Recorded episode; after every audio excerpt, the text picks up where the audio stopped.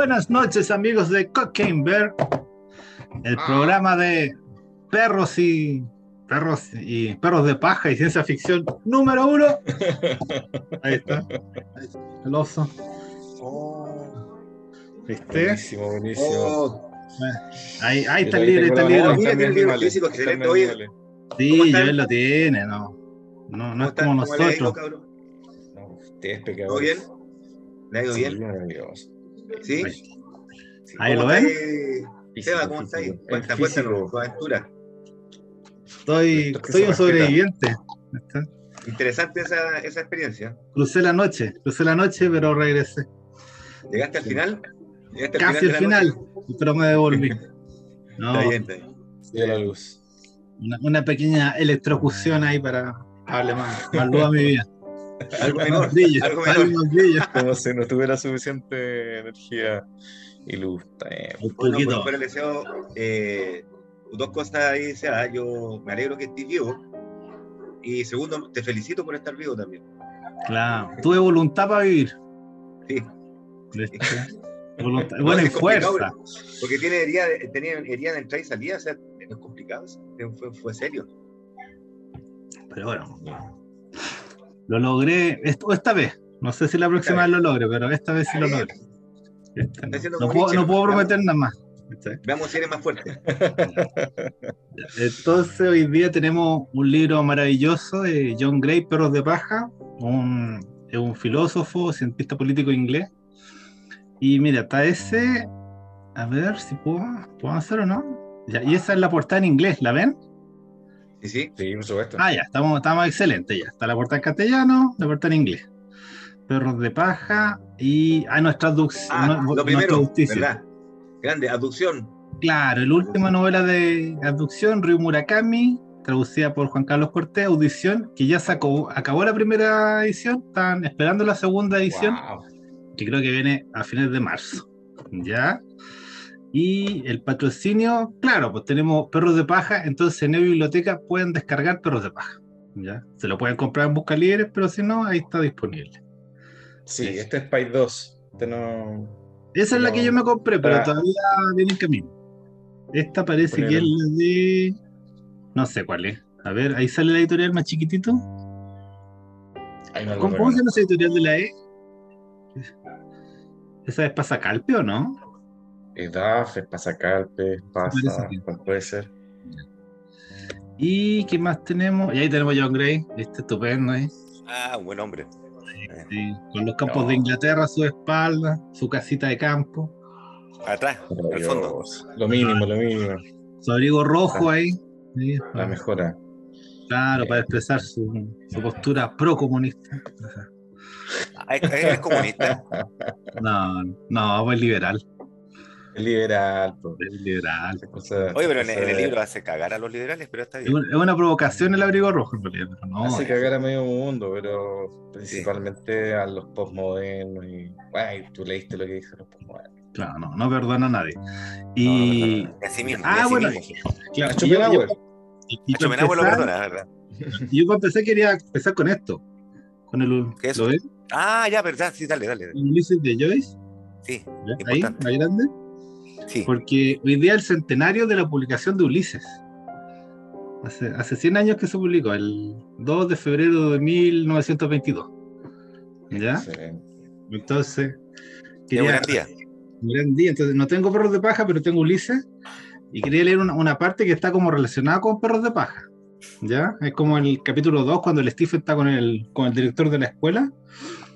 Y dice, para todos los que hemos leído Ulises, es una, una parte muy bonita. No, me- no me hagas hablar de eso. Ya, espérate. Mejor. Ya, en, la- en las escaleras de la Bolsa de París, los hombres de piel dorada cotizan precios con sus dedos enjollados. Paloteo de ganso, en enjambre rui- ruidoso, dando vueltas torpemente por el templo, las cabezas en espesas conspiraciones, bajo desacertados sombreros de copa. No suyos, esos trajes, ese lenguaje, esos gestos. Sus lentos ojos rebosantes desmentían las palabras, los gestos ansiosos y sin ofensa, pero conocían los rencores acumulados en torno a ellos y sabían que su celo era en vano. Vana paciencia en amontonar y atesorar, El tiempo sin duda lo dispersaría todo. Un tesoro acumulado junto al camino, saqueado y adelante. Sus ojos conocían los años de errar y pacientes conocían los deshonores de su carne. ¿Quién no lo ha hecho? dijo Stephen. ¿Qué quiere usted decir? preguntó el señor Dizzy. Se adelantó un paso y se quedó junto a la mesa. Su, mandíbulo, su mandíbula cayó abriéndose, hacia un lado con incertidumbre. ¿Es eso antigua sabiduría? Espero oírlo de mí. La historia, dijo Stephen, es una pesadilla de la que trato de despertar. Entonces, este es el Stephen Dedalus. Sí, el artista adolescente. Claro, entonces dice la historia es una pesadilla de la que trato de despertar. Entonces, ese es como el, pie donde llegamos a, con perros de paja. Así porque no. Lo que nos está proponiendo John Gray es un poco salir eh, de este sueño de la historia, de, este, de este, ¿cuánto se llama? De este mito en el que estamos envueltos, estamos, ¿cuánto se llama? Completamente dormidos. ¿Ya? Trata, es, un, es un libro que apunta básicamente a un, a un remesón, un remesón de nuestro cimiento, y eso lo hace a través, atacando el concepto del sentido de la historia, ¿ya? De que no, nosotros, cuando se llama, creemos, o nuestras sociedades creen, eh, o, se, se, orientan eh, bajo la directriz del progreso infinito, del crecimiento infinito, de que vamos a seguir avanzando técnicamente, espiritualmente, hasta llegar a una suerte de, de superhumano, ¿ya? Y John Gray como que nos dice, eso sí, e-, es probable que pase, pero no va a pasar para todos. O sea, a lo mejor los súper ricos van a llegar a ser seres humanos, pero todo el resto de ustedes que son esclavos van a simplemente aumentar sus cuotas de sufrimiento. Entonces, este, este, es un libro muy interesante porque, ¿cuánto se llama? Es del año 2002 y está como, ¿cuánto se llama? Así, tratando de despertarnos, así, de llamarnos la atención y trata mucho, una, una cantidad de aspectos así eh, deslumbrante, o sea, él se recorre, eh, habla de libros de ciencia ficción, habla de libros de historia, habla de filosofía, todo muy cortito, muy, certero, pero cuando se llama no... y nos invita a seguir reflexionando. Entonces yo, yo para partir, se me, me, acordé de esta que es la, el, ¿cómo se llama? Esta, la balsa de Medusa, Joel, de Jericó. Sí, claro. que este, este es un naufragio. Claro, es, entonces esto era como un naufragio que ocurrió y en una balsa quedaron como 100, 120 personas, ¿te acordáis? Y la balsa tuvo... Es un ejemplo que siempre se cita en las clases de derecho penal del tema del estado de necesidad, de la colisión de derecho con derecho. Eh, de, digamos, qué es más valioso, la vida de una persona o la vida de otra. Obviamente es una solución el derecho no ofrece soluciones a eso, sino que solamente justificaciones, la posibilidad de comprender que eh, la primera regla, digamos, la regla de la moral, obviamente se, cae, digamos, o no puede ser obedecida en circunstancias en las cuales está en juego la propia vida.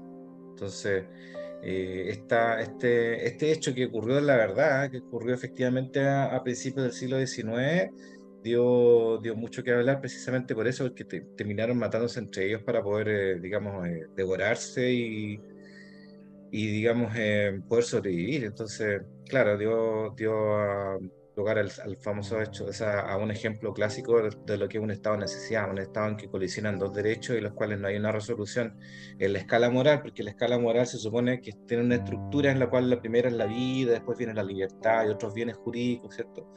Eh, pero ¿qué pasa cuando coliden, cuando, cuando coliden eh, dos bienes jurídicos del mismo valor? Eh, hay, una, hay, hay una situación en la cual hay, el derecho no puede solucionarla porque no hay, un, hay una, una prelación entre un bien jurídico y otro, sino que son solamente dos, dos sujetos que quieren, digamos, sobrevivir. Y por lo tanto, como te digo, no hay una, no, no, el derecho no puede justificarlo, porque, no, porque tiene una base moral el derecho. Y en este caso, obviamente, habiendo un conflicto moral, no simplemente tiene que comprender la situación. Esto puede ser, eh, puede ser útil para para un episodio que narra, o sea, para una idea, que una de las tantas, una de las miles de ideas que hay en este libro, que es que la vida eh, humana no es sagrada. ¿Te acuerdas de, esa, de esa conclusión? Eh, claro, o sea... Que dice, que dice que en el fondo eh, nosotros partimos de la base de una escala moral y suponemos en Occidente, en realidad todo este libro es una crítica a la, a la, a la filosofía occidental, partiendo por la centralidad que le damos a, a la moral desde Sócrates también en adelante. Eh, que no existe en la, en la, naturaleza una moral, digamos, implícita eh, y por lo tanto no vamos a lograr eh, mejorar el mundo si nos adherimos a una moral determinada y que una de las bases de esa moral es, la, es, lo sagrado de la vida, dice, dicen desde Sócrates en adelante. Y él lo critica y, y pone ejemplos como este, pone ejemplos como este, pone ejemplos como la aniquilación de los pueblos de Tasmania, ¿te acuerdas? A mano de los, de los, de, los... pobladores, de los inmigrantes anglosajones, para dar a entender de que efectivamente no hay, no hay nada desagrado en la vida. No hay nada desagrado en la vida. Pero es un poco descorazonador, digamos, decirlo así. Pero bueno, tú también partiste diciendo otra cosa que era que, que es la idea del progreso, la idea del progreso infinito. Eh, él al fondo dice que acá hay una frase que dice, la idea del progreso no es más que el ansia de inmortalidad con un toque tecnofuturista. No es aquí donde se puede encontrar la cordura ni tampoco en las eternidades apolilladas de los místicos. También, digamos, nos cierra la, la puerta, digamos, en, en, ese sentido a, eh, digamos, a las aspiraciones que tienen tanto la religión como el humanismo de una especie de trascendencia del ser humano. Ya, ya pues, y mira. Bueno, el, no sé, estaba pensando yo el, el libro, igual está, bien, el libro tiene muchos temas, tiene, o sea, es lo que hace como un recorrido por todo. Pero lo que estaba diciendo temprano con, con el SEA era que para mí este libro tiene un, un, gran tema a fondo que era el progreso, el progreso eh, técnico versus el progreso como una totalidad, como un absoluto, como una, un absoluto siempre ascendente, que claramente lo desmiente y lo, y lo, desdeña, así como también desdeña todo absoluto. Que me gustaría hacer, quizás habría que leerse el, el sexo y el fracaso del absoluto, decirse en algún momento también. ¿eh? Eh, pero en el fondo Claro, él, habla de, que el progreso lo único que ha traído, eh, junto con la especie humana, la especie humana primero para él es una plaga. Eso es entretenido, somos una plaga. Todos somos una plaga. Como lo que salía en Matrix, que era un, somos un virus. Claro, eh, él, dice eso, eh, pero básicamente, claro, y, como que nos denomina, no sé si es, un nombre que él acuña o un nombre que otro autor acuña que él adopta, que nos dice que somos los Homo rapiens, somos los, los, los, hombres, hombres rapaces. Y rapiña, claro. Eh, eso es primero. Segundo, que, la, que todos nuestros esfuerzos eh, hacia el progreso están teñidos por eh, ideología y filosofía que están mal encaminadas y que solamente tienen como finalidad el sufrimiento, que son el cristianismo, por un lado, ¿o no? El humanismo. Y el humanismo, que es como el hijo bastardo del cristianismo. Y después el cientificismo. Y después el cientificismo, que en el fondo que toda tendencia humana a hacer a cualquier cosa, a adoptar cualquier postura ideológica, está, tiene como finalidad justificar el engaño en el que vivimos, que es la destrucción de nuestro ecosistema y de nosotros mismos. Entonces, es entretenido todo eso. Y, para eso él, él, desarrolla un montón de mini ensayos, microensayos durante todo el libro, y son muy interesantes. Mira, yo quería apuntar este cuadrito porque, claro, decimos, estamos en, un escenario de disminución de recursos y por eso apuntaba también el, cuadro anterior del, de Jericho. Entonces, esto es un estudio bien interesante, que es un estudio de predicción de cómo los recursos de la Tierra iban a, iban, iban a crecer o iban a decrecer. Fue un estudio que se hizo el año 72. ¿ya? Lo encargaron como en el MIT y después hicieron un seguimiento hasta el año 2000, o sea, la línea, eh, las líneas punteadas eran como lo, que había proyectado el estudio y la línea, la línea gruesa es como hasta dónde se fue cumpliendo. Entonces ahí arriba te dice los, los, fuentes de recursos no renovables, la, economía por, por, por, cápita, los servicios por cápita, la, la industrial, la, y, lo más importante sea la población. Entonces, está como proyectado que el 2030 nosotros ya tengamos un colapso del uso de los recursos y que eso implicaría que incluso que la población humana empezará a declinar. O sea, cuando decían, nuestra teoría del progreso infinito acá empieza a chocar, se empieza a acabar. ¿Cuánto se llama? Y por ejemplo, eh, pensar una disminución de la población es un hecho dramático, es un hecho traumático. Entonces, por eso me parece tan importante el libro de John Gray, porque no, nos enseña un poco a sacarnos este paradigma de que económicamente no, no tenemos que parar, que el decrecimiento es una especie como de, transgresión, como de, de herejía, y cuánto se llama, y, y, ver realmente qué es lo que está pasando en el mundo. O en el momento de que los combustibles fósiles empiezan a acabarse, cómo vamos a satisfacer nuestras, nuestras necesidades. ¿Ya? Entonces, yo creo que por eso es tan importante este libro, porque es sumamente contingente. ¿Y, cuánto se llama? y a partir de él podemos empezar a leer ciertas claves, o sea, que determinen no, o sea, nuestro devenir en la sociedad y nuestra vida individual. Entonces, a ver qué más tengo. Ah, ya, mira, acá les puse ya el índice, porque son capítulos cortitos, pero para que vean todos los temas que tiene. Así como ahí pueden agarrar el que quieran y está como el índice completo hasta el final. ¿Y cuánto se llama? Ahí por, eh, para que se agarran de algo, porque por ejemplo lo que habíamos hablado, eh, el tema de Schopenhauer. En Schopenhauer era, yo se los mandé al CUT porque era muy interesante la forma en que él eh, eleva la figura de Schopenhauer, que es un filósofo muy, muy importante, pero que siempre está un poco como a la sombra de Kant y de Hegel, ¿ya? Y John Gray hace como todo un gesto de reivindicación de Schopenhauer, y cuando se llama el expone sus críticas a Kant, sus críticas a Hegel, y cuando se llama y nos dice esta es como la, verdadera postura que debería tener el ser humano, que una, una postura un poco más, ¿cómo se dice? Más desconfiada, así del, del, yo pienso ahí que, que, él le hace un guiño muy bueno a, Schopenhauer en principio, porque Schopenhauer en varios libros, bueno, no sé si en el mundo voluntad de representación, pero en la cuádruple raíz, creo que ahí, o no, o sí parece que ahí, eh, él habla, él hace un, él, habla de que nosotros los seres humanos no somos distintos a los animales, y él, él, era animalista en el fondo, eh, Schopenhauer, eh, y una de las ideas fuerzas del libro de John Gray es que nosotros no somos para nada distintos a los animales. Entonces parece que por ahí lo agarra y después, claro, dice, bueno, y este loco quizás, no sé cómo habrá pensado John Gray, yo estoy creando una, una ficción de todo esto, una narrativa de, lo que dice. Lo agarra por ahí, seguramente las, las, posturas de, Schopenhauer, que, se le dicen que son pesimistas y estamos hablando temprano que no son pesimistas realmente, eh, son como realistas, más objetivas, pero no es pesimismo. Él, él, él trata de sacar ya todo, toda especie de antropocentrismo del, del, panorama filosófico Schopenhauer. Dice, nosotros mm. somos, somos eh, no somos distintos a los animales, somos lo mismo, no, no, nos creamos algo más. Y es más, somos insignificantes en, muchos aspectos, sobre todo en nuestra, en, nuestra ilusión de que decidimos algo por nosotros, cuando, claro, nosotros tenemos una voluntad, dice, pero en el fondo todo se supedita, todo el universo se supedita, todo lo que está bajo el universo se supedita a la voluntad del universo es una de las grandes ideas de Schopenhauer que en el fondo nos está hablando de nuestra pequeña. Yo creo que eso le cae muy bien a, a John Gray y le sirve como, para como un fundamento del libro, porque está al principio del libro eso. Bueno. Sí, bueno, yo creo que está bien poner el, el, el, índice en pantalla porque así nos podemos hacer una idea más o menos de cómo escribe él. Eh, un párrafos breves que son eh, bien em, interesantes y que eh, desarrollan, digamos, muchas ideas que eh, en el fondo, digamos, se pueden entender todas como una crítica al pensamiento occidental. ¿ah? Yo, diría que es bastante condescendiente con el pensamiento oriental.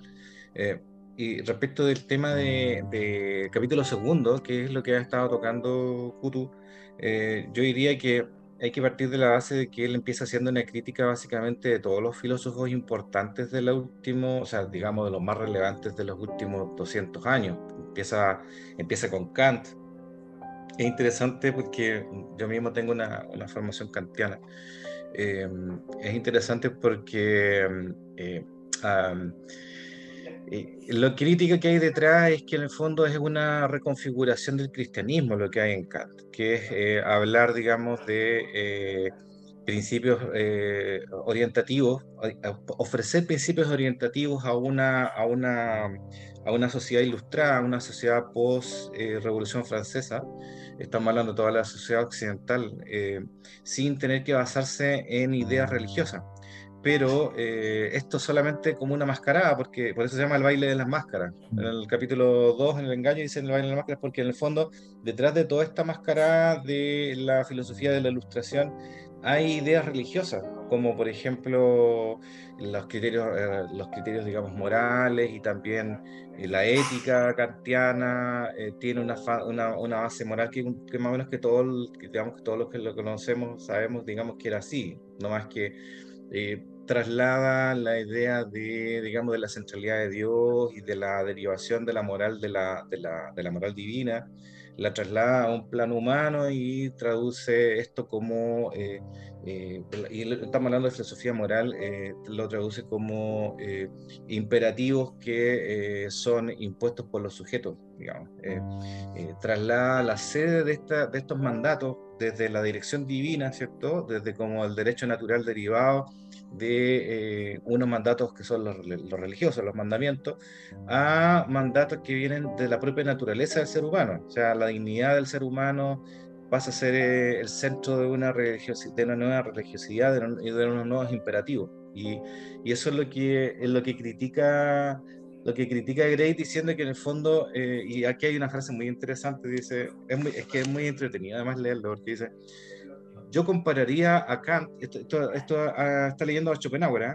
Eh, yo compararía a Kant con un hombre que tras intentar toda la noche conquistar a una belleza enmascarada en un baile, cuando, está por, cuando esta por fin se despoja de la máscara, descubre que se trataba de su propia mujer. En la fábula de Schopenhauer, la esposa que se hacía pasar por, su, por una belleza desconocida era el cristianismo en la actualidad es el humanismo, es decir, el, el cristianismo, el humanismo de Kant deriva directamente del cristianismo y después hace un análisis de todos los filósofos que vinieron después de Kant, eh, empezando por Schopenhauer, tienen una opinión bastante positiva de Schopenhauer, dice que es básicamente el único que dijo las cosas como son, que somos animales, que eh, y hay, digamos, obviamente eh, elementos racionales en nosotros, pero no son los que priman, etcétera.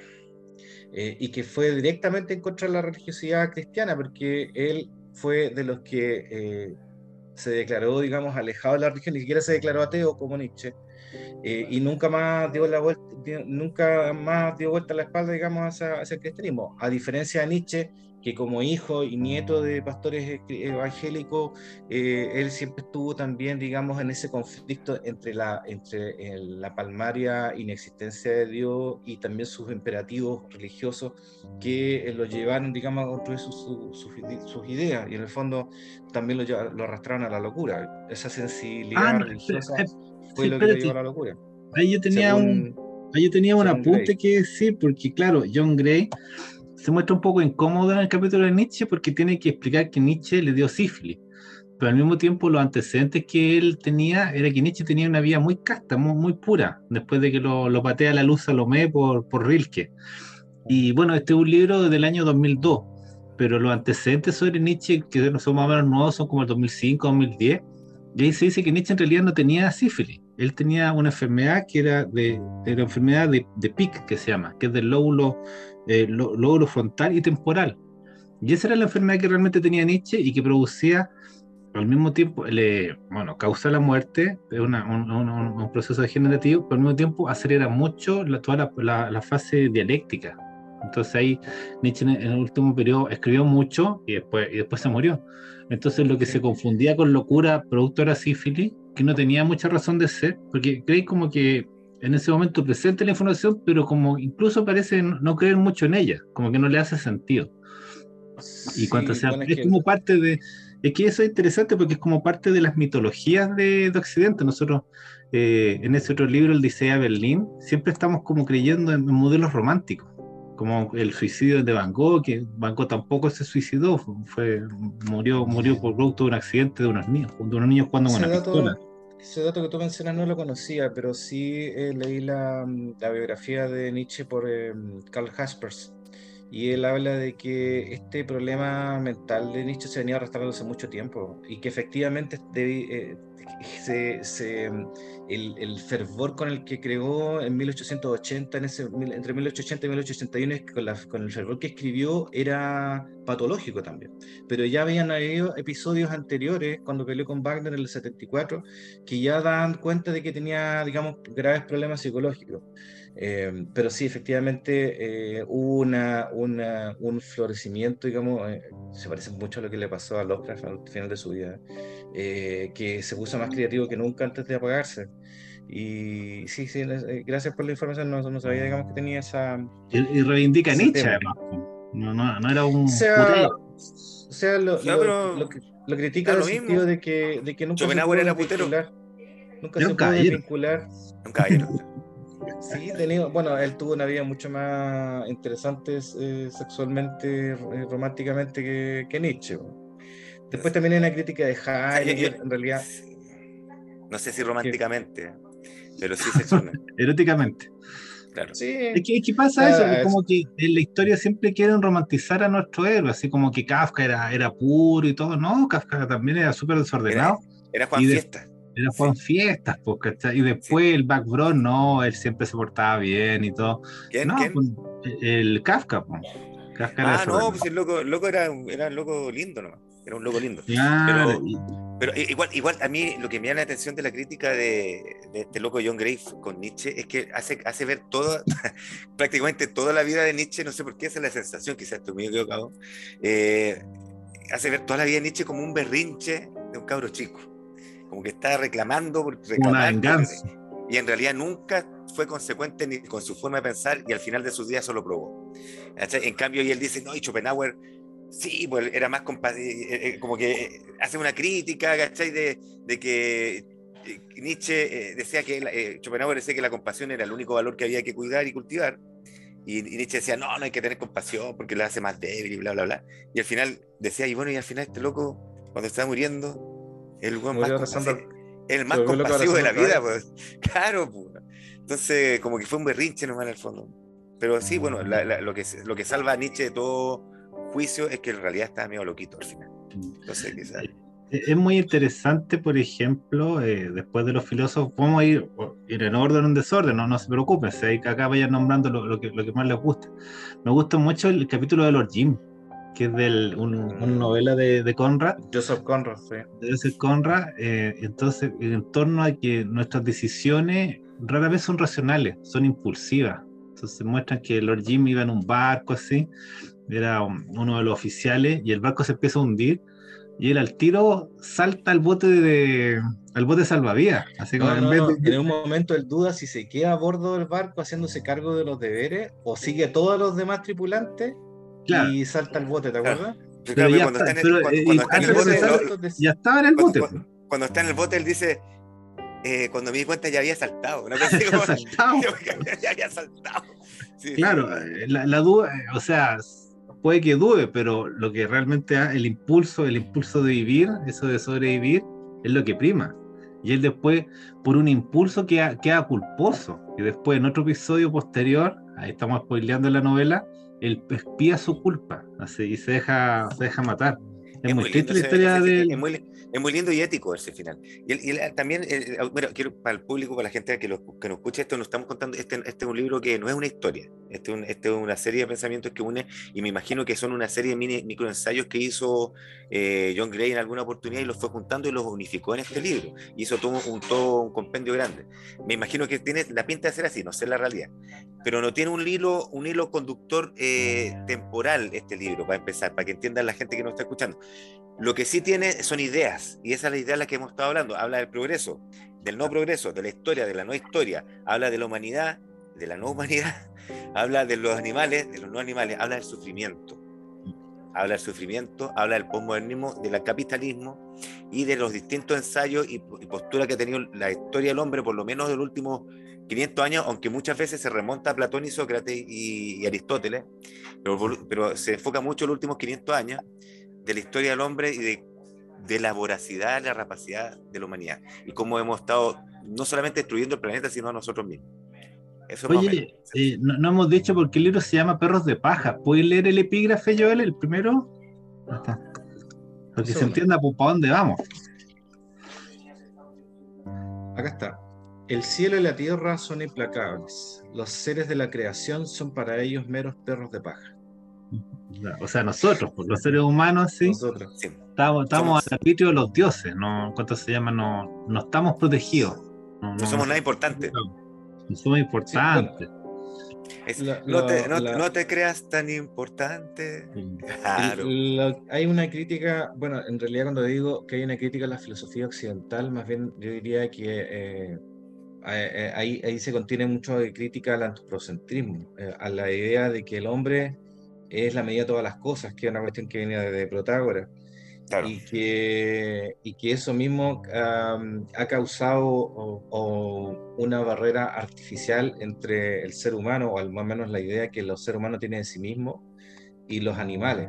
Eh, por eso, digamos, la portada de este libro, por eso también, digamos, eh, muchos de los tópicos que se tocan acá, de que somos animales y no somos otra cosa. O sea, nos cuesta mucho, nos ha costado mucho en Occidente darnos cuenta de eso o aceptarlo. O sea, eh, aceptar, por ejemplo, que no somos una partícula divina, eh, que nuestras ideas, que estamos vinculados al cuerpo y que no somos una especie de, de ah, espíritu atrapado en, un- en una, en la forma física Un genio en la botella. esto, sino que somos esto precisamente, somos animales, somos animales como cualquier otro, con ciertas particularidades, claro, pero todos los animales tienen particularidades.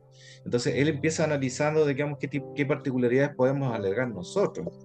Eh, y una de las pocas que él encuentra eh, es el, el lenguaje escrito porque de que nosotros, de que, de que hay sen- de sensibilidad, si hablamos de sensibilidad, todos los animales tienen sensibilidades. Si hablamos de inteligencia, todos los animales tienen inteligencia eh, para los medios para los que fueron, digamos, o, para los cuales, digamos, se mueven, Revolucionario, sí. eh, para, a los cuales han evolucionado. Todos tienen una inteligencia suficiente como para poder adaptarse a ese medio. Pero habla, como de, tenemos, habla, habla como de unos monos que eran mucho más violentos que los seres humanos y que según los babuinos, ¿verdad? creo. Y si, ¿cuánto se llama? Y si esos monos tuvieran acceso a armas atómicas, destruirían el planeta en una semana. Es que ahí hay dos cuestiones que tienen, eh, es una, es una vía de doble sentido, porque hay, con eh, navaja, en, hay Occidente ah, pasan muchas cosas. En Occidente, se, por ejemplo, se, eh, eh, se idealiza a los animales como, como seres eh, puros y sin, sin, digamos, sin maldad y sin violencia, y hay muchos animales que son muy malos, muy violentos, y sobre todo los primates entre los que nos encontramos nosotros son los seres más violentos del planeta. Nosotros, lo- los humanos y los otros, y otros primates, somos de los animales más violentos que hay. Eso es lo que explica él el. Y por otro lado, también se idealizan, por ejemplo, las tribus, los pueblos atrasados eh, eh, económicamente o tecnológicamente, porque se piensa que ellos viven más de acuerdo a la naturaleza y tienen una filosofía más rica de, compor- de- de comportamiento o de conocimiento de la, de la realidad. Y lo cierto es que es donde el hombre ha estado, con los medios que ha tenido, ha destruido todo a su paso. Sea occidental o no lo sea, sea blanco o no lo sea, sea avanzado tecnológicamente o no lo sea, siempre hemos destruido lo que hemos, lo que digamos, lo que hemos eh, ocupado, siempre nos hemos ocupado de eh, tratar, eh, digamos, de adaptar el medio a nuestros fines y eso es, una, es parte de nuestra naturaleza humana. Entonces, también él advierte en contra de esa idealización que existe en Occidente respecto al buen salvaje. Eh, y, eh, y volviendo un poco al... al ya, se, me, se me empiezan a olvidar las cosas. Eh, el, el, el en en a donde dice Platón y el alfabeto habla un poco de eso. Es interesante, eh, es interesante que dice que, claro, en Occidente, eh, bueno, en realidad los seres humanos eh, en Occidente han creado el alfabeto que en otras civilizaciones no exista. Y tiene una virtud, o mejor dicho, tiene una cualidad el tema del, del lenguaje alfabético, que es que crea ideas. Y eh, las ideas platónicas como el bien, lo bueno, lo correcto, eh, son abstracciones que son creadas, generadas por el alfabeto que nosotros usamos y que han causado más mal y, y destrucción y sufrimiento que ninguna otra, otra palabra, digamos, eh, eh, y que en otras civilizaciones cuestiones como esas no han, no han causado los mismos efectos. Por eso él dice, por ejemplo, que en China el, el, el lenguaje que en principio existía era eh, designativo, denotativo, que no pretendía, de hecho los chinos usan el lenguaje no como tratando, como conteniendo una esencia, sino más bien como denotando objetos. Y ese simple hecho de saber que el lenguaje no contiene la realidad hace que se tenga una actitud distinta hacia la realidad. Eh, en Occidente tenemos la costumbre de pensar que nosotros podemos construir realidad a partir del lenguaje. Y, ese, y esa idea que parece tan moderna es una idea sumamente antigua y sumamente destructiva. Viene, viene con el virus, viene con el virus del lenguaje. El lenguaje nuestro, por lo menos. Viene sí, implícito. Esas había, idealizaciones platónicas son lo más nocivo, lo más agresivo que hay. Es como, es como el troyano, es un troyano que viene dentro del lenguaje, no, hace, no, nos lleva a la trampa del solicismo. Hay, había una parte en que eh, mencionaba Wittgenstein, que el primer, el primer Wittgenstein con, ¿cuánto se llama? El del Tractatus, era el que decía que todo el mundo se podía contener en el lenguaje. Y después el segundo Wittgenstein, el de investigaciones filosóficas, que un filósofo que tuvo dos sistemas distintos, eh, ahí descree un poco de eso. Pero yo creo que es una tentación evidente del, que a mí igual me pasa, o sea, yo en la medida que manejo el lenguaje, el mundo se expande. O sea, si yo eh, descubro una palabra nueva, esa palabra de alguna manera, eh, si bien no sé, eh, no, yo, no, yo no vivo en el mundo, yo vivo en mi concepción del mundo. Pero está bien eso, porque tú, tú estás usando el lenguaje en ese momento como una forma de conocer el mundo. Pero lo que dice el, el John Gray es que muchos de nosotros, muchos de la humanidad, por lo menos el lenguaje que usamos, el lenguaje occidental, lo usamos como una forma de creer que nosotros, al hablar, creamos el mundo. El verbo crea. Tenemos toda esa, toda esa serie de mitos que vienen desde antiguos judeo-cristianos que el que habla crea. Tú no, tú usas el lenguaje para conocer el mundo que está fuera de ti. En cambio, la mayor parte de la gente piensa que mientras hablan, crean, crean realidad y cosas. El lenguaje crea realidad, es una, una frase muy manía. Sí, y esa idea que parece tan moderna con los pensadores franceses de la actualidad, una cuestión que arrastramos desde el principio de los tiempos, digamos, con Platón y con, la, con el cristianismo en adelante, o sea, con el verbo. Eh, y él habla también de, ahí es por eso también habla del posmodernismo y lo aprovecha de tocar en ese momento, porque también es otra forma de antropocentrismo. Oye, ¿podríais leer ese, los dos primeros párrafos del capítulo posmodernismo? Porque en dos párrafos se despacha el posmodernismo se, lo, mete en el, bolsillo. Una teoría que lleva 30 años dando vueltas, en dos párrafos lo destruye John Gray. es impresionante. Es que hay, muchas veces dice que cree el posmodernismo, si nadie tiene idea que cree el posmodernismo, como después habla otras, Hay uno menos brillante que es John Gray. voy, a, voy a leer los tres párrafos. Ya. El posmodernismo. Los posmodernos nos dicen que la naturaleza no existe, solo el mundo flotante de nuestras propias construcciones. Toda mención de la naturaleza humana está tachada de dogmática y reaccionaria. Dejemos esos falsos absolutos a un lado, dicen los posmodernos, y aceptemos que el mundo es aquello que nosotros interpretamos que es. Esa cuestión es platonismo. Los posmodernos hacen gala de que su relativismo es una categoría superior de humildad. La aceptación mm. modesta de que no podemos asegurar que estemos en posesión de la verdad. Pero en realidad la negativa posmoderna de la verdad es la peor arrogancia posible. Al negar que el mundo natural existe independientemente de nuestras creencias sobre el mismo, los posmodernos rechazan implícitamente todo límite de las ambiciones humanas. Al convertir las creencias humanas en el árbitro final de la realidad, afirman de hecho que nada existe si no aparece en la conciencia humana. La idea de que la verdad no existe puede estar muy de moda, pero tiene muy poco de novedosa. Hace 2500 años, Protágoras, el primero de los sofistas griegos, declaró que el hombre es la medida de todas las cosas se refería a los individuos humanos, no a la especie, pero la implicación es la misma. Los seres humanos deciden qué es real y qué no lo es. El postmodernismo no es más que la última moda en antropocentrismo. Eso. Lo, lo noquea. Y lo que yo quería eh, mencionar igual, de que John Gray nos, nos, tira, o sea, nos tira las orejas por dos lados. Por un, lado te dice, nosotros no somos mejor que los animales, somos, tenemos los mismos instintos, tenemos las mismas sensaciones, y por otro nos dice, somos mucho más máquinas de lo que también estamos dispuestos a reconocer. Así como te que lo, lo maquinal eh, eh, domina rápidamente nuestra vida. O sea, uno va a una oficina y se encuentra con un burócrata y es lo mismo que un robot. Y en 20 años más, cuando esté el robot, no va a ser idéntico a ese burócrata. O sea, es muy fácil es que eso que nosotros llamamos humanidad se pierda dentro de lo maquinal. Y el hombre se, se convierte simplemente en algo que funciona de una manera, en un circuito ordenado. Entonces, eso igual yo, yo lo he visto y me llamó mucho la atención porque ahí me parece que acierta de lleno, así. hay una crítica ahí a, si no me acuerdo, Pascal, de que consideraba que los animales eran máquinas, porque no ve por qué se detiene respecto a los animales y no, y no lo puede decir respecto a lo, mismo respecto a los seres humanos. Seguramente porque como era cristiana, era religiosa, sobre todo Pascal, eh, pensaba que estamos imbuidos de una especie de, una especie de espíritu, naturaleza, digamos, trascendente. Pero eso no, ya no lo podemos sostener nosotros.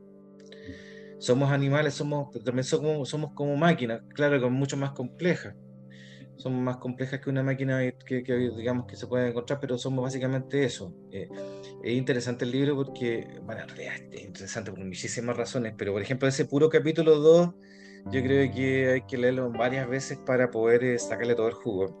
Eh, deshacerse de, lo, de, la, de las ideas, digamos, preconcebidas respecto a nuestra ubicación en el, en el, en el cosmos, yo creo que es todo un trabajo porque es fácil para uno dar con alguien que ha superado la religiosidad, aparentemente. Es decir, es fácil encontrar a alguien que dice, ¿sabes que Yo soy ateo, pero ese ateo nunca reflexiona respecto de que aún eh, siendo ateo eh, sigue siendo central en su vida, digamos, el espíritu humano o considera, digamos, que somos algo distinto a los animales. ahora, Ahí es importante lo que tú estás diciendo con la cuestión del ateo, porque si tú te das cuenta, el capítulo 4, en el, el 4 dice el ateísmo consecuencia última del cristianismo. En el fondo, lo que él dice, puta, hasta él mismo se critica el mismo porque John Gray es ateo. Pero él dice, puta, en el fondo yo soy hijo del cristianismo, o sea, ni siquiera me puedo despegar del cristianismo, ni siquiera siendo ateo, porque para que, sea, para que yo sea ateo tengo que admitir que existía un monoteísmo, un, Dios, es que él no es capaz de hacer lo que hizo Schopenhauer, porque por eso él eh, admira a Schopenhauer, porque Schopenhauer no era ateo como Nietzsche, sino que él simplemente ignoró, así como, como, como Lovecraft ignora el sexo de las mujeres, él ignoró en su obra, ignoró su obra el cristianismo, simplemente le dio la espalda. O sea, era, era un accidente histórico para él. No, tenía claro, algo, algo, innecesario. Ahora, es importante también recordar ahí mismo, dentro de todo lo que tú estás diciendo del ateísmo o, del cristianismo, de todo lo que sea, que John Gray le presta, le pone, le presta ropa, cualquier ropa al animismo. Y lo menciona hartas veces en, en los inicios del del, del, de, este libro. Habla del animismo, en el fondo, el, que el, animismo es el culto a la naturaleza, básicamente, y que todas las cosas tienen un espíritu, que es la voluntad, también podría ser la voluntad de Schopenhauer, lo que tú queráis, todo tiene algo, parte de, la, toda la naturaleza tiene parte de algo, tiene parte de una sensibilidad propia, donde los, los de hecho, los, los animales que, que cazaban los cazadores eran dioses también inclusive podían ser superiores al hombre, o sea, ellos los, los adoraban, a, a, la presa que se comían también la adoraban. Porque tenían que agradecer a la naturaleza. Entonces, el animismo él, él, lo justifica, lo, le presta harta ropa, insisto, le, le da hartas vueltas al animismo, al animismo yo creo. Sí, nuestros dioses en principio eran los animales, eso, eso es o interesante. o el río, o, los cerros, o los árboles, ese es el animismo. O sea, todo tiene parte del alma mundial, o del universo, si queréis. Oye, eh, es interesante que, bueno, nosotros siempre hablamos de ciencia ficción, y acá en el libro salen varios libros de ciencia ficción mencionados. sale Neuromante de William Gibson, sale Stanislav Lem. ¿Quién más salía? ¿Te acordáis, no? El... Porque eh, lo de William Gibson es súper interesante. Nosotros no hemos presentado Neuromante, pero yo, lo he leído y es un libro maravilloso sobre un, el, el case, que es un, un ciberpirata, que es como, como en Matrix, que ellos se conectan directamente a través de su cuerpo a la, a la, a la red ya él lo hackea, o sea, él lo daña, le, le rompen su conexión y él no, no, tiene la posibilidad de volver a la red y queda como desnudo. Y en fondo acusa nuestra condición frágil de que rápidamente no, no dependemos de, lo, de estos sistemas interconectados, como los infómatas que nos, nos hablaba Boyun Shulhan. Y todo el libro es la lucha de Case por, volver, por poder volver a conectarse.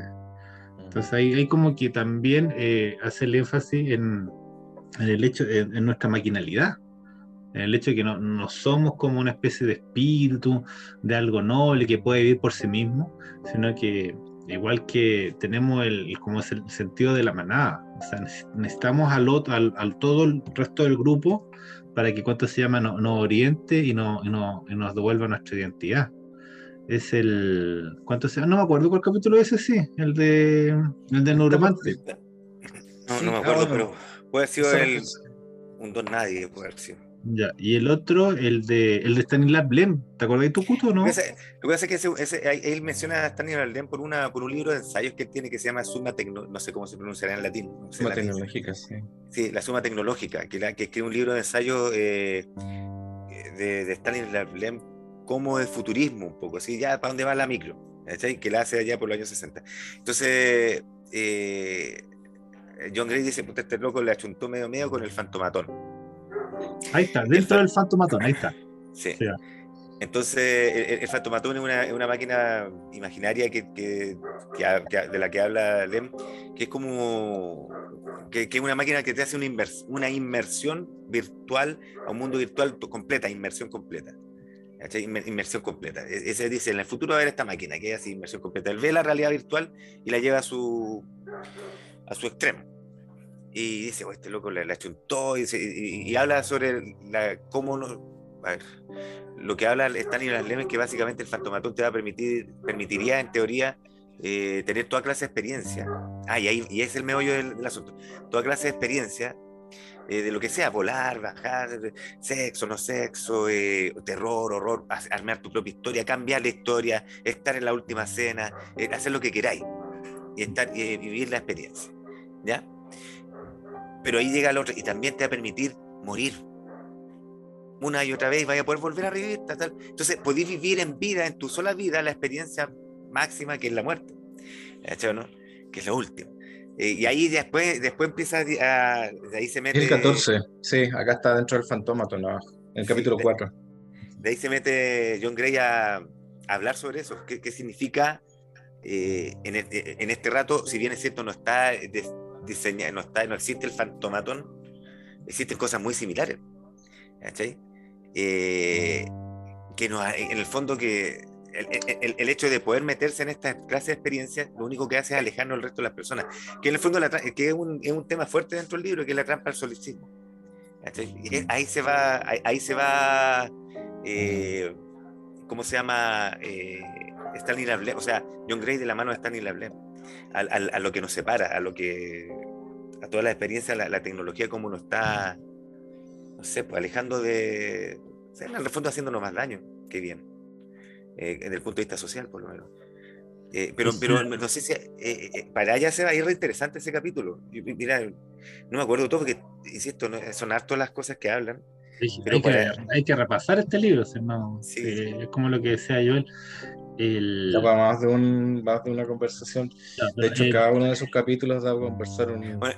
O sea, en el fondo, cuando, cuando estaba leyendo ese capítulo, te acuerdas que yo escribí en el, en el, en el, ¿cómo se llama? En el chat, puse eh, como una idea que yo se me había ocurrido que era como el- el- con la, con la, Ah, resurre- con la, del, con la reencarnación. regreso, claro. Claro, la reencarnación, reencarnación. podría- si, si este mundo es una ilusión, una, una simulación, quizás las personas que, que reencarnan son las eh, o sea, todos podemos reencarnar, pero no, no recordamos cada vez que reencarnamos porque estamos reseteando al principio, no grabamos el juego. Y los iluminados, los que supuestamente recuerdan su vida anteriores, son gente que grabó el juego y que empezó de nuevo este juego nomás, pero con, con el recuerdo de las vidas anteriores.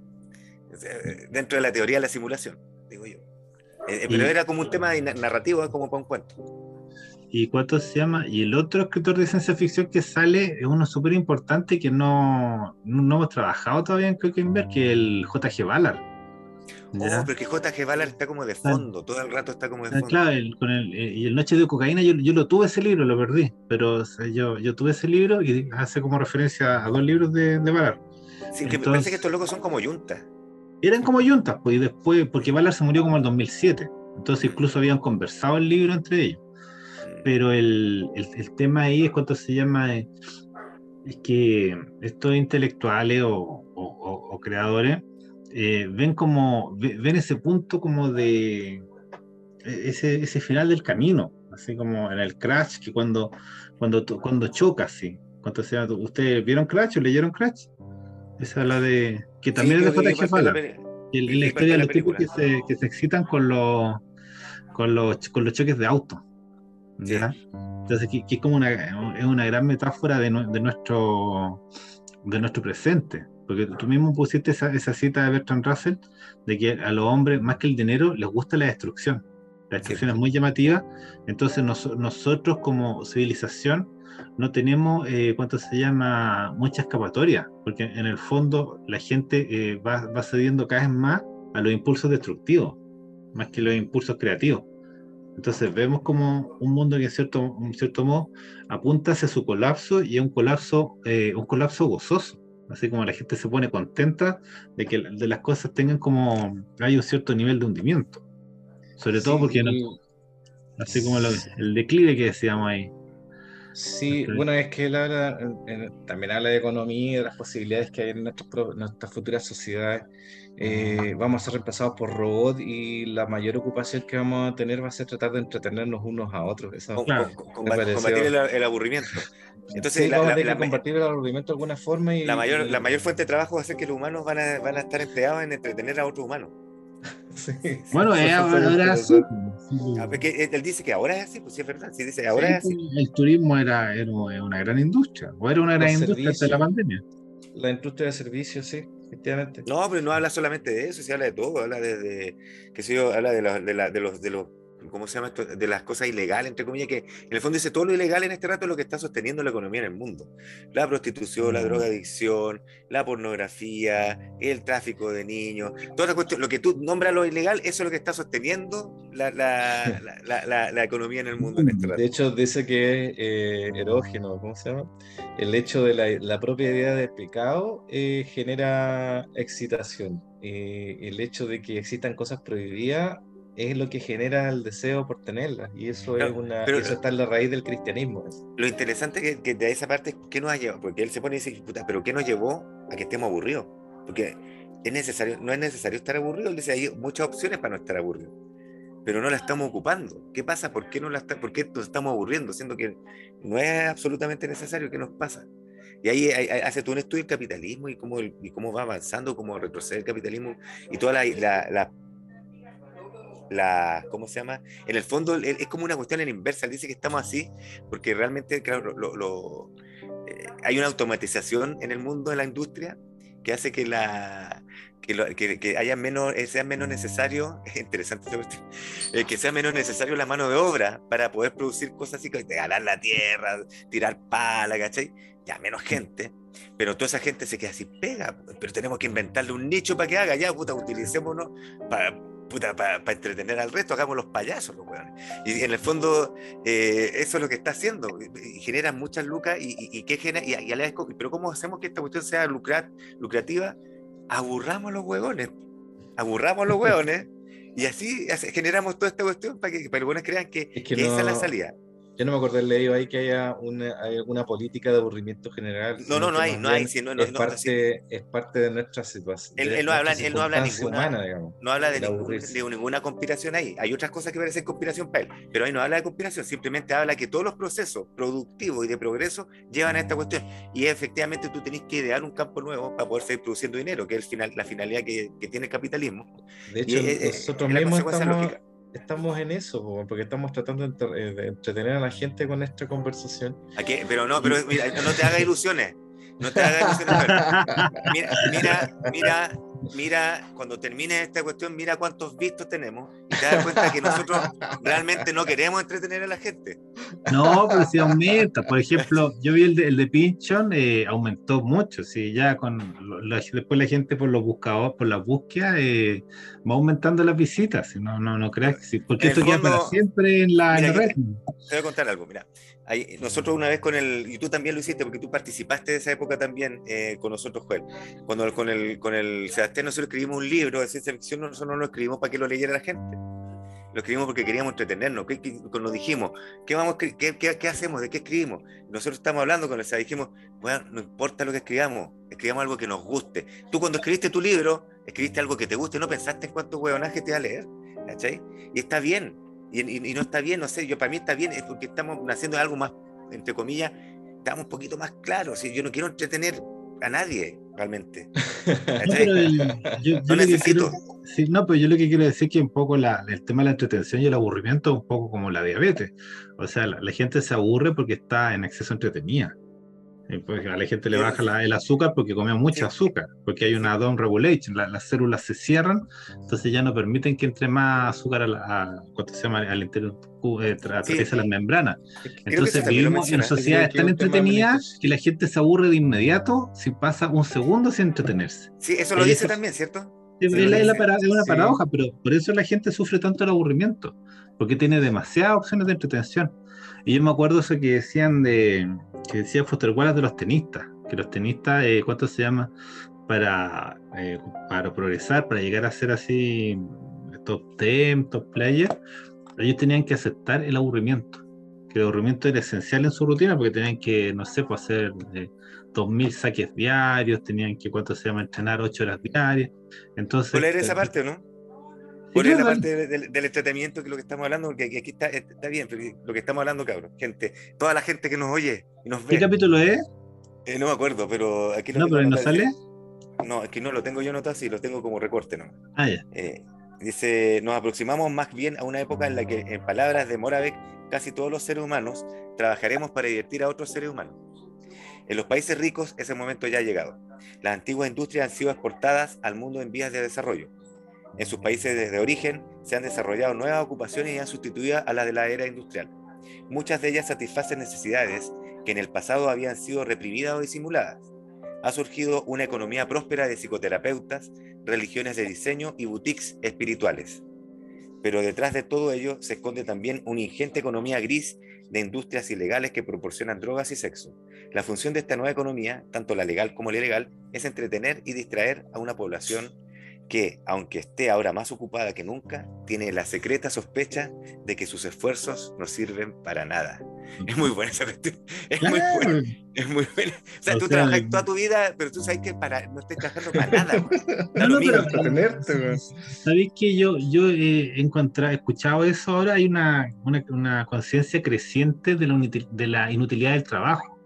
Allá en el campo, estuve en el campo el fin de semana, allá por San Carlos, y me decían que ya los guasos ya no quieren trabajar tanto, porque dicen, eh, ¿para qué trabajar tanto? Si así eso, no, no- eso es de flojo, güey. Eso es porque no vamos a alcanzar a ver tele, dicen. Eh, Bueno. Necesito tiempo para ver tele, entonces trabajan a las 6 y terminan a las 11, 12, y hasta ahí trabajan.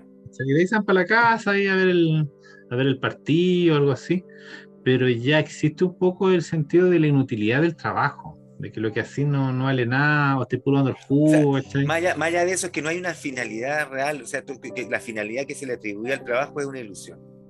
¿cachai? Y te dais cuenta y te desengañáis. Y ahí lógico que frente a, una, a un desengaño, cuando te das cuenta que el viejo pascuero no existe, tenéis que entrar en una pequeña depresión. Pues. Y lo que, lo que nos dice todo el rato es, loco, abra los ojos, el viejo pascuero no existe. Es el libro, este es el libro, el viejo pascuero no existe. Somos, somos niños que estamos creciendo, crezcamos una vez, entendamos que no existe el viejo pascuero, loco, no existe. Mm. Y, lo, y el, el- el foco así, porque él, claro, él- él- hay una contraposición entre eh, la filosofía occidental y la filosofía oriental. Joel ya nos dijo que es un poco complaciente con el orientalismo, pero ¿cuánto se hay, Está por ahí hay- nomás. Hay referencia al budismo, hay referencia al libro del Tao, ¿cuánto se llama? Al animismo japonés, ahí dice la elección de Japón. Entonces, ¿cuánto se llama? Él te ofrece un poco una salida, ¿ya? Me, me parece ¿cómo se llama el, el que cita siempre este, el taoísta? El Chuan Tzu. Chansu, cita Chansu y también cita al, al otro, ¿cómo se llama? El, eh, aparte de Lao Tse, que es como el segundo taoísta más importante. Sengi, parece que se, se me- siempre se me olvida el nombre. Pero ¿cuánto se llama? Eh, ellos, el, ¿cuánto se llama? Hay, hay una, hay una salida. No, no es como que John Gray nos dice, no, usted, como decir tú, ustedes han creído demasiado tiempo en el viejito pascuero. De hecho, yo No, conversé. el- eso es lo primero que él hace. Pero Ah, él, empieza, o sea, él- él empie- él empieza a dar, a dar respuestas, sí, es verdad. Claro, porque yo, yo, por ejemplo, yo conversé con Lalo un poco del, del libro y no, y como que no, no le gustaba mucho hacia dónde te llevaba, porque como A que- nadie, a nadie. claro, es entonces, claro, el- hay, entonces hay como que pero- mostrar, un- hay que darnos tiempo para desarrollar un poco el contrapeso del taoísmo, que no, eh, cuánto se llama John Gray, no, no se explaya tanto, pero cuánto se llama, pero lo, lo que podamos ahí reconstruir, cuánto se llama, que es como la, la experiencia del momento, o sea, la experiencia contemplativa, yo creo que como un, po- un poco como, eso es lo que él trata de rescatar. ¿cachai? Como termina el libro, tenemos que ver. Tenemos que lee- contemplar. lee el final, lee el final. Es lindo al final, te lo, te lo, te lo envié, parece, ¿cierto? ¿no? Sí, no, pero yo Sí, el sí. que tiene ahí el, el Ah, amo léelo. Es muy lindo, muy poético. Es, es como un poemita, es muy lindo, es muy lindo al final. Sí, se llama ver simplemente. Los demás animales no necesitan propósito alguno en su vida. Siendo como es una contradicción para sí mismo, el animal humano no puede vivir sin uno. ¿Tan inconcebible no resulta que el objetivo de la vida sea simplemente ver? Dije sencillamente. Eso. Claro, es que, es que eso es lo que está haciendo el animal. Pues el animal así, el perrito que yo tengo está todo el rato mirando. ¿Qué, qué ocurre? ¿En qué, qué momento este? ¿Qué es lo que acontece en este instante?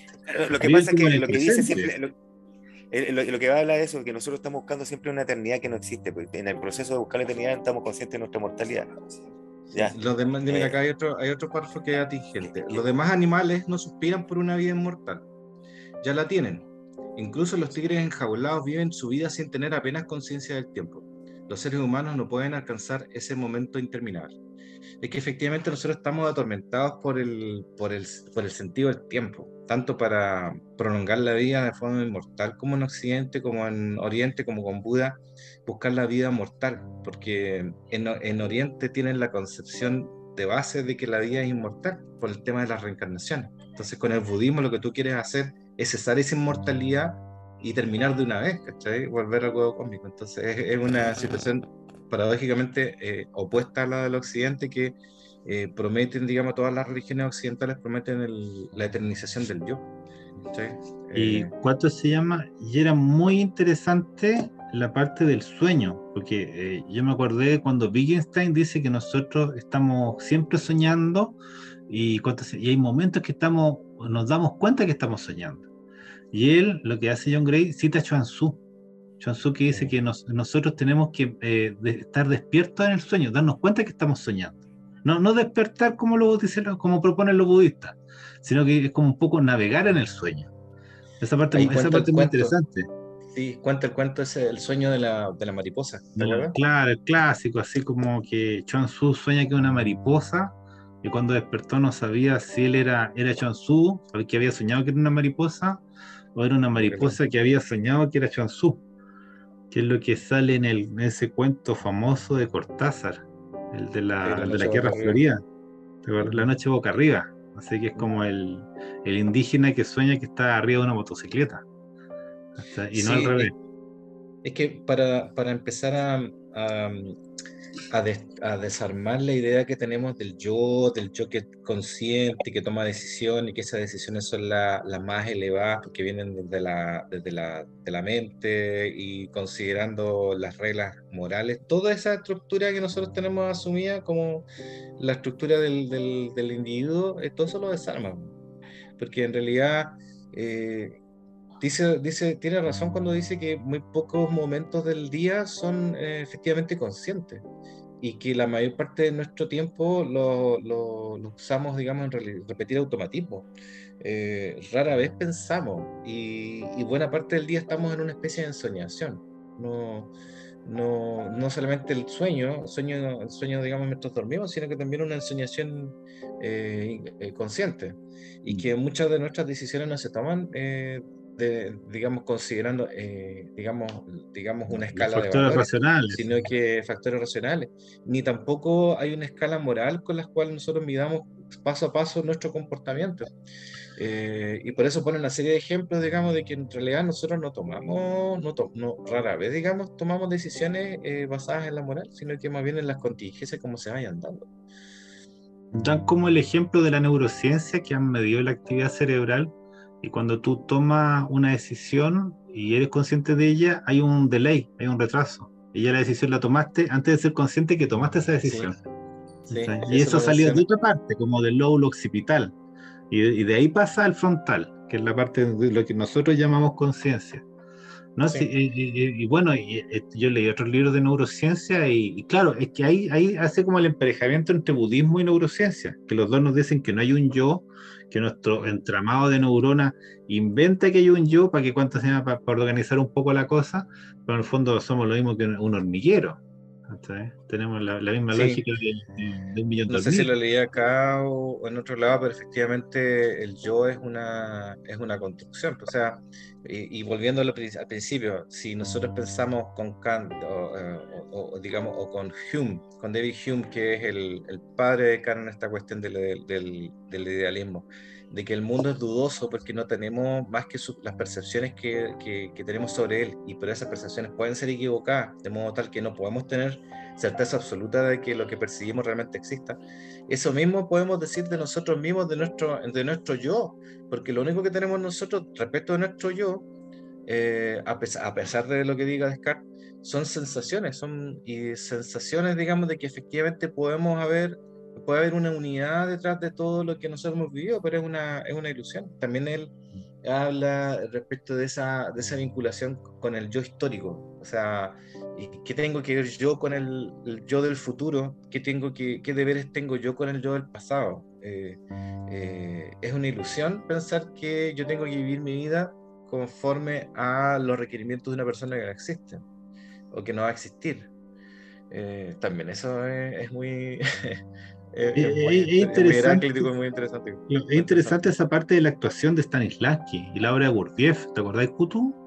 Del cuarto camino. Algo, algo, me, algo, del cuarto camino. A mí me gusta ese libro, ¿eh? es muy bueno. Me, me, gusta, pero lo hace cagar eh, John Gray. Pero sí, pero me gusta, me gusta el, eh. No, no, es que lo, que pasa es que... lo hace cagar, pero está bien, pero no todo, ¿eh? hace cagar ciertos puntos de, de Burgess.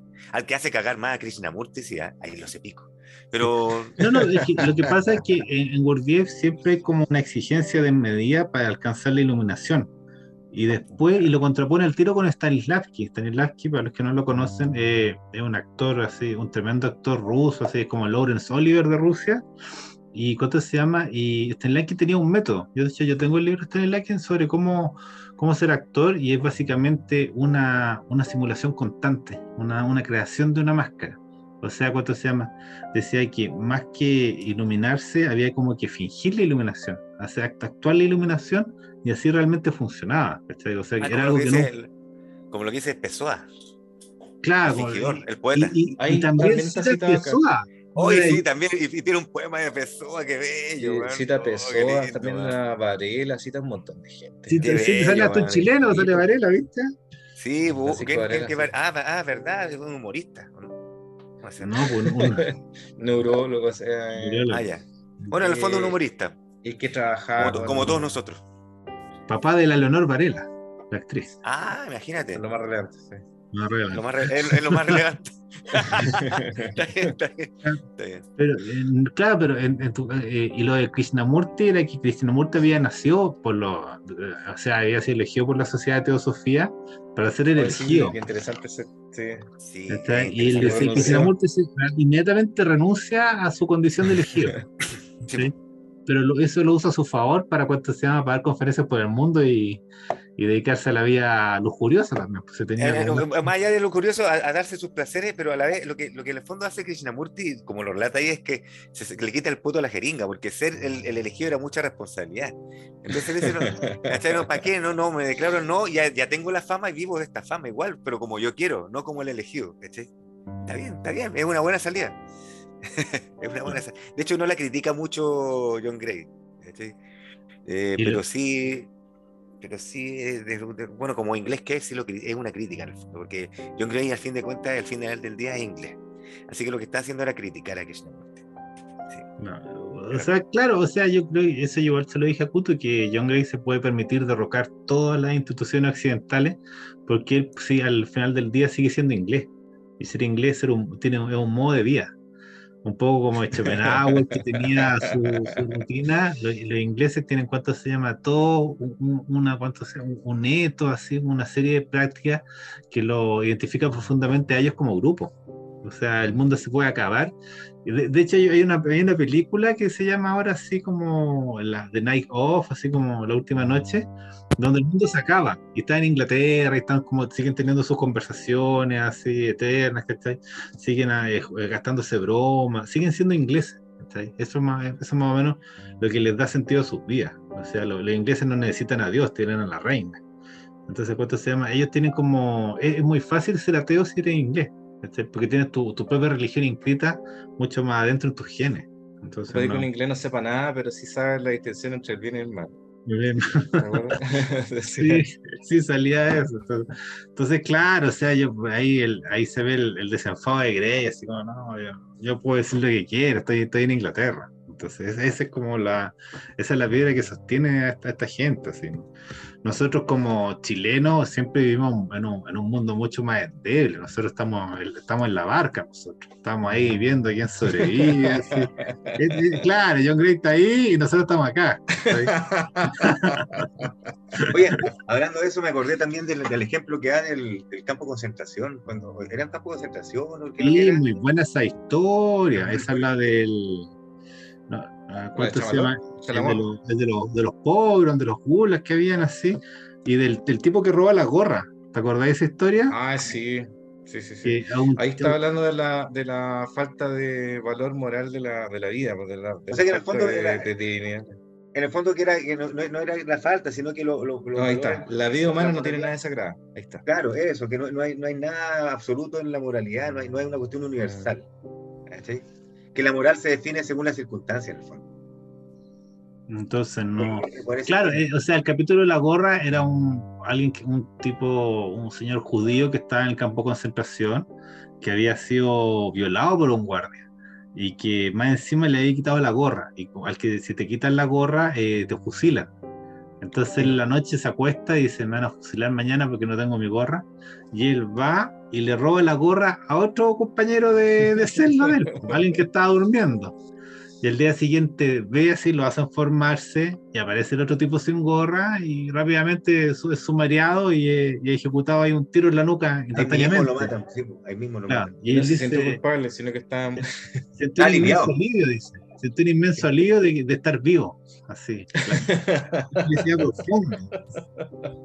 claro entonces, a, a, ahí, pero creo que el capítulo que dice moral y moral, no me acuerdo, pero, entonces, pero hasta ahí llega la moral, ¿cachai? Así no me importa, me importa un bledo todo, yo quería vivir. Y el tipo, claro, logra, logra sobrevivir el campo de concentración. Pues. Entonces, claro, si todos nuestros nuestros referentes más altos a la hora de la verdad, sí, a la hora de no, de a la hora de la balsa ya se nos caen. Pues. Ahora, eh, eh, John Gray es súper cuidadoso al decir, no es, no, es, no es ningún rato de absolutista, no dice todos los humanos somos así. Él dice gran parte del humano, muchos de nosotros, o casi todos, dice. Pero él siempre da espacio que efectivamente, él nunca pone en duda que hay ejemplos a través de la historia de la humanidad que, no, que son consecuentes y tienen sus voladas, ¿cachai? Pero él siempre dice, sí, se cuida mucho de decir que no, no dice estamos cagados todos, sino que dice gran parte de nosotros estamos cagados. ¿Cachai? Y al final... Es que él hace la distinción entre los ricos y el resto, que dice, no, no existe una clase media, en realidad existen los ricos y los esclavos. ¿ya? Y, todo, y todos nosotros somos distintos, distintos, no, no, distintos niveles, somos, somos, somos esclavos. Es una categorización tuya. O sea, no, no, somos Jeff Bezos, o sea, nosotros no determinamos cómo va a ser el mundo. El futuro no, no lo definimos nosotros. Nosotros simplemente lo... Eh, eh, ¿Cuánto se llaman? No, estamos como empantanados en el devenir. Mientras que hay gente que, que de, decide, el, decide el destino, porque hay gente demasiado no, poderosa ya. Lo, lo, que él habla eh, acerca de la libertad no, no, no, va por ahí, no, no va por ahí, mira, creo que lo noté, que una cuestión era súper bonito. Pero sigamos hablando, sigamos hablando y lo voy a cortar. No, no, pero tira, tira la escrita por Claro, entonces dice la antigua clase media. ¿sí? O sea, claro, antes había una clase media, pero estamos hablando del año 50, el año 60, el auge del estado de bienestar, toda la bonanza de la época de, que vino después de la Segunda Guerra Mundial. Pero todo eso se, se fue viniendo abajo. O sea, en los años 90, alguien como lo que siempre dicen del, del, del Homero Simpson. Aquí lo tengo. También son, son capítulos muy cortos, ¿eh? se puede leer, digamos. La discreta pobreza de la antigua clase media. ¿A ese, a ese te refieres tú? Sí. La, la, vida burguesa se basaba en la institución de la carrera profesional, una trayectoria que se recorría a lo largo de toda una vida laboral. En la actualidad, las profesiones y las ocupaciones están desapareciendo.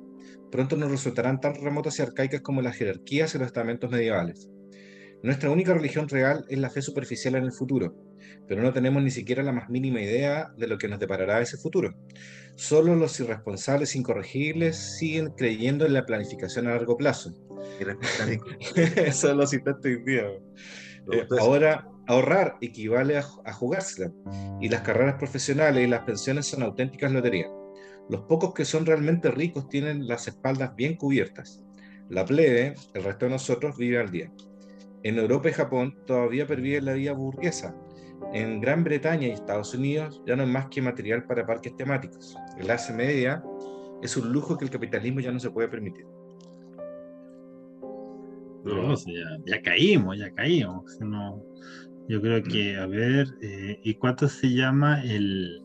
eh, entonces, eh, y, y ya hay capítulos dedicados a los ricos, así como a, los a los súper ricos. Así, eso, eso, eso me gustó igual porque en el fondo ellos son como los, los ejes de, la, de las nuevas, de, de- de lo- del futuro que vamos a tener. O sea, yo hoy día leía una cuestión de, de Yuval Noah Harari, que él es muy futurólogo y muy pesimista siempre, pero insiste, pues. Entonces decía, no, después en el futuro la gente, los ricos van a vivir 200 años gracias a la biotecnología, y la gente normal, o sea, ustedes van a vivir 50. Así como ya en la época de Joel ya caput. Sea, ese, sería la, que un poco lo que pasaba antes.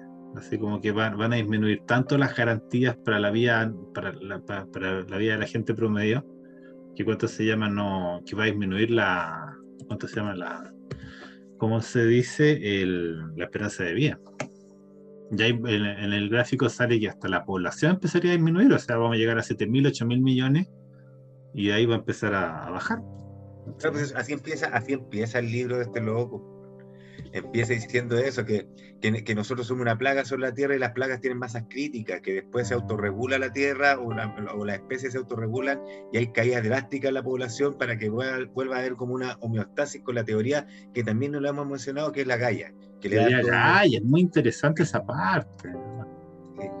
A ver, esa de que la, Entonces, en el la- fondo él dice, él dice que el 2050 va a, quedar va a empezar a caer la zorra. De hecho, ya empezó, pero que no nos hemos dado cuenta, pero con el 2050 debería empezar a caer todo. Ahora, Eso- siempre es, es debatible, porque, porque, porque nuestra sociedad es como bien resiliente y es bien súper negada a la realidad, entonces nosotros podemos estirar un poco más el chicle, somos súper buenos para estirar los chicles de las catástrofes.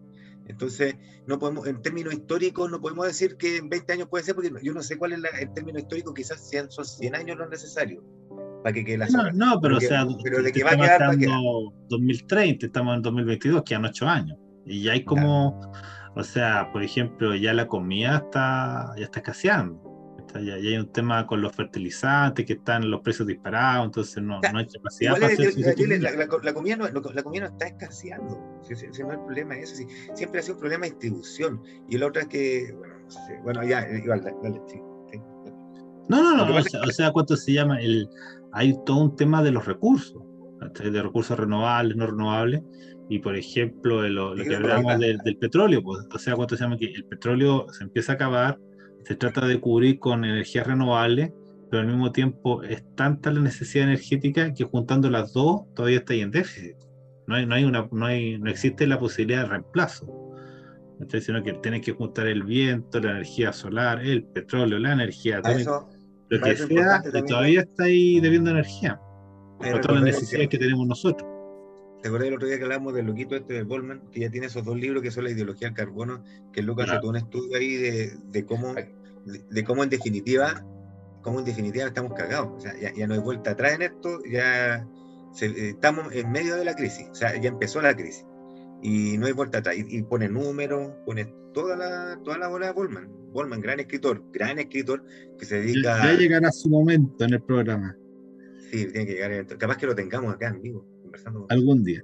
Sí, oye, ya estamos como en la hora ya. Así. Sí, ahora. Sí, a a justo iba a leer algo relacionado. Ah, ya, pero dale, dale, dale, no, dale. Palabra de Grey. Dale, dale, Por favor, sigue. Mientras la población continúe creciendo, el progreso consistirá en trabajar incansablemente para no quedarse a la saga del aumento demográfico. El único modo de que la humanidad pueda poner coto a los esfuerzos de sus trabajos poniendo coto a su número. Pero cualquier intento de limitación de la población humana suele chocar frontalmente con necesidades humanas poderosas. Para los kurdos y los palestinos, tener muchos hijos es una estrategia de supervivencia. Allí donde haya comunidades atrapadas en un conflicto sin solución, las tasas de natalidad elevadas constituyen un arma. En un futuro que, siendo realistas, podemos ya entrever, habrá múltiples conflictos de esta clase.